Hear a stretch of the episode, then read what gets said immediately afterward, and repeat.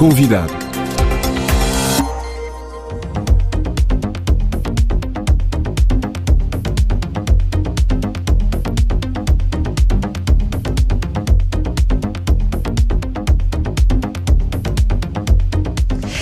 Exit Above After the Tempest é um espetáculo da coreógrafa belga Anne-Theresa de Kersmacher, em colaboração com a cantora e compositora belga Mescrim Mes, do compositor belga também Jean-Marie Hertz e o bailarino e músico brasileiro Carlos eh, Garban. A história começa com um texto de Walter Benjamin sobre um anjo que olha para o passado, que é um monte de ruínas, mas uma tempestade abre as suas asas e ele não as pode fechar. No palco, 13 seres humanos ganham asas superadas pela música do blues à música eletrónica. A peça Exit Above está em cartaz no Espaço La Fábrica, no Festival de Teatro de Avignon, até 13 de julho. Conosco temos Carlos Garban. Obrigada por estar conosco na RFI. Obrigado, eu que agradeço, prazer. Que história é que conta este espetáculo? Tem várias histórias juntas, acho, mais pelo lado musical, eu diria que é, um, é a evolução da, da história da música é, gravada, né? do começo dos anos 20, quando a música começou a ser, ser gravada, até a música eletrônica. Então, a Ana Teresa queria que fosse um trabalho com música pop. Então, a gente pegou bem a história de bem do começo das, das primeiras gravações como influência até a música mais eletrônica, com mais influências eletrônicas. E então a gente fez essa, essa mistura de, das, do começo até onde a gente está agora com a música eletrônica.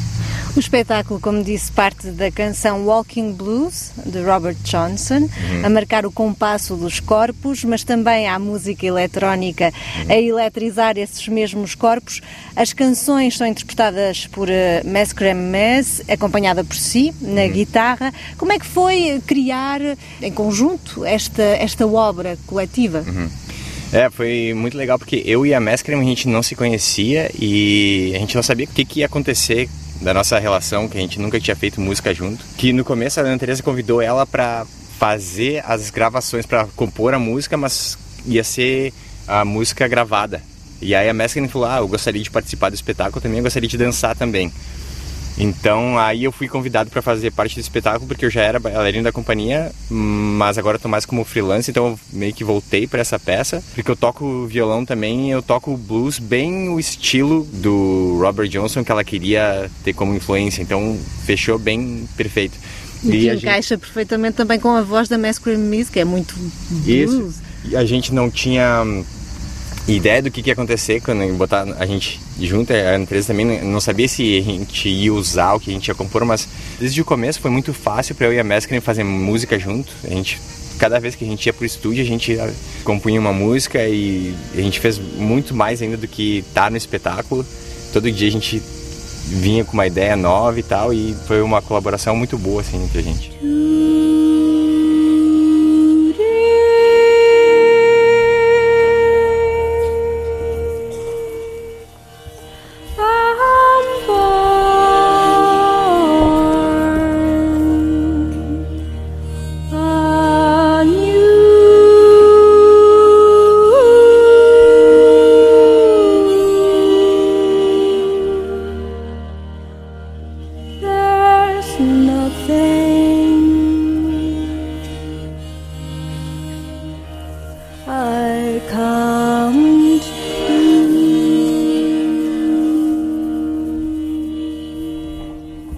Um espetáculo de dança, mas a música está no centro da criação e dá o ritmo. É como se fosse o Carlos, o maestro da dança, mas os corpos são caixas sonoras que acrescentam música à sua música.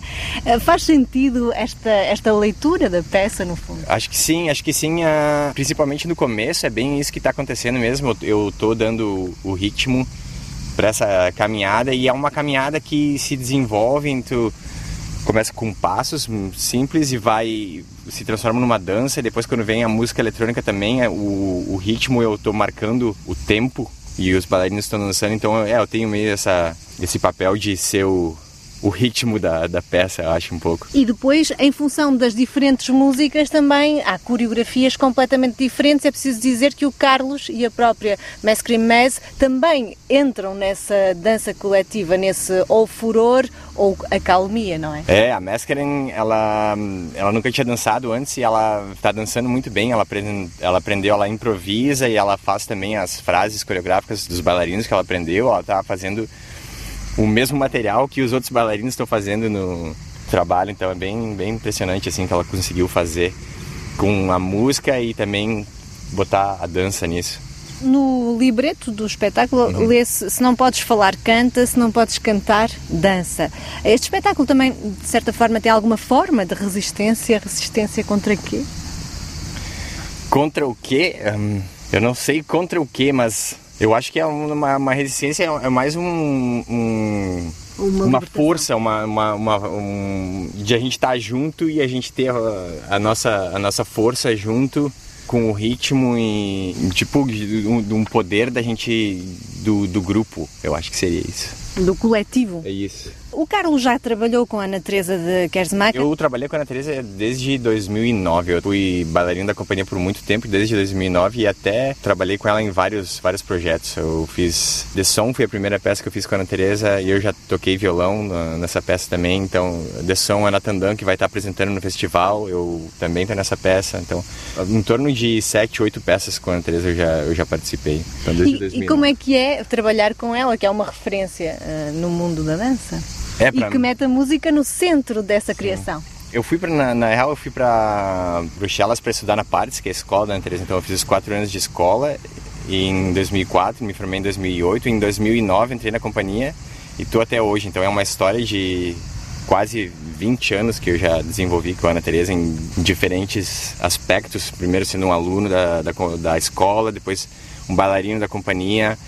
E é uma relação que vem dando muitos frutos. A gente fez várias peças juntos, então agora sempre também tipo se transformando, porque comecei como estudante, depois fui bailarina da companhia, agora estou como músico e compositor. E a gente já fez coisas também que projetos pequenos que às vezes a gente só vai toca num, num bar, a gente toca, ensaia algumas músicas juntos. Então a gente tem uma, essa relação bem, bem próxima que a gente faz vários, vários projetos. Também é bailarino, é, além de ser guitarrista. Um, isto quer dizer, de certa forma, que a composição uh, coreográfica é a continuação lógica da composição musical ou vice-versa? Há uma influência de uma sobre a outra? É uma linha contínua? É, tem influência, sim. Acho que é influência que nem tu falou da hum, caminhada no começo, desse coisa do ritmo. Então da referência do blues, que, ela falou que ela queria ter loops, que tipo uma repetição. Então, a, toda a frase coreográfica, ela é, eu trabalho bastante com, com repetição. Cada bailarino criou a sua, o seu loop que uma coisa que repete e aí botando um a frase do um conectada com o outro que dá a variedade, mas é acho que é o que vendo do, do passo da caminhada mesmo, desenvolvendo dali para dança. E é da, acho que a da música veio da mesma maneira também que a gente começa só quase com a batida, só, com uma coisa rítmica que ao, aos poucos vai apresentando mais melodia e mais variação harmônica, do mesmo jeito a dança também se desenvolve nesse trabalho. A coreógrafa Martha Graham dizia que o teatro era um verbo antes de ser um nome.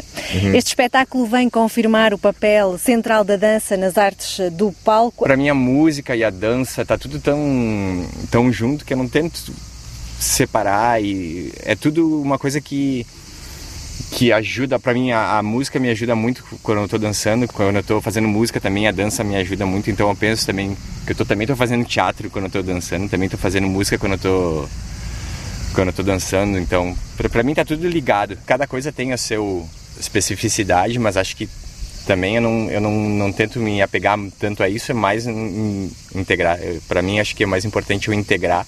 Quanto mais eu puder integrar mais camadas eu vou ter de, tipo, de profundidade do que eu estou fazendo. Então eu tento, em vez de separar, eu tento unir todas essas coisas, a dança, a música, o teatro. Os próprios estilos, passamos do Isso. blues à música eletrónica. Uhum. Parecem mundos à partida distintos, mas finalmente há uma é. linha que os une? Acho que sim, eu acho que principalmente com o ritmo, acho que porque as músicas eletrônicas que a gente veio aqui, no, no processo do Jean-Marie começou como sendo um bem repetitivo, bem pouca variação. E aos poucos, como no projeto da coreografia, também aos poucos ele foi acrescentando mais camadas, assim, mais instrumentos, mais camadas, foi se tornando mais complexo, então. E a música também, começando com só o ritmo e a, a música do, do violão também, que a gente fez, começando só com ritmo e aos poucos indo acrescentando. Acho que foi, foi essa. A, Acrescentando a, ao ponto da dada altura de se confundir e pensar-se ali, ah, estamos a assistir a, a, um blues eletrónico. É, ao ponto também de virar, quando eu toco só a guitarra elétrica, que fica só barulho elétrico muito alto, com microfonia, com tudo isso. Passando foi... tipo dos sons, dos sons da natureza que a gente não sabe, de uma brisa que a gente não sabe se está escutando ou se não está escutando, se é uma coisa bem sutil, o instrumento sozinho, só quase acústico, a voz sozinha, então se juntando também, depois com música eletrônica e até um barulho, caos total. E depois a, acrescentar os elementos, por exemplo, quando a música se junta ao corpo, quando um dos bailarinos agarra no microfone, no cabo do microfone yeah. e se põe a dançar com ele e cria uhum. nova música, não é? Isso. E depois a música dos próprios bailarinos quando começam a, a imitar passarinhos, não é? Isso, então Isso é. também fez parte da vossa composição, também trabalhou nesse aspecto? Com certeza, então é, aí tem eh, os elementos da natureza, eu acho que com o vento e com o som dos passarinhos, é como a gente faz com o nosso corpo e como a gente pode fazer também com a tecnologia, né, com o microfone girando, a rodopiar, é, a rodopiar e ou é só a gente assobiando de leve. E é um contraste também sutil do quase nada acontecendo para um muita coisa acontecendo, né? muita informação, volume, diferença de volume. Né? O Carlos já esteve em Avignon. Uhum. É a terceira vez que eu estou participando do festival. Primeira vez foi em 2010, eu acho que foi a estreia de Anatandã, que foi uma peça que fez muito sucesso até depois que a gente estreou aqui. A gente tanto é que voltou anos, é, agora é, este é voltou. Por muitos anos a gente a gente dançou essa peça, que é a peça que que a gente faz no, no pôr do sol. A peça é ao ar livre, então começa no pôr do sol e vai a, ao anoitecer. No ano seguinte a gente fez Tiesena aqui também, que foi a estreia aqui também, que a, foi a peça que a gente fez ao amanhecer. Então a peça começava às 5 horas da manhã no escuro e a coreografia aparecia então ao contrário da, então, e agora é a terceira vez que eu estou participando com o Exit Boa. Já na semana que vem a gente vai estar tá refazendo o Anatandã depois de 13 anos da estreia aqui. É representativo e simbólico para uhum. si. Sim, é, marca muita trajetória do Anatandã. Foi a segunda peça que eu fiz com o Ross, depois de todos esses anos, todas essas peças, de estar tá apresentando aqui um trabalho novo como bailarino e músico e também ter a oportunidade de fazer um trabalho que eu fiz há muitos anos atrás.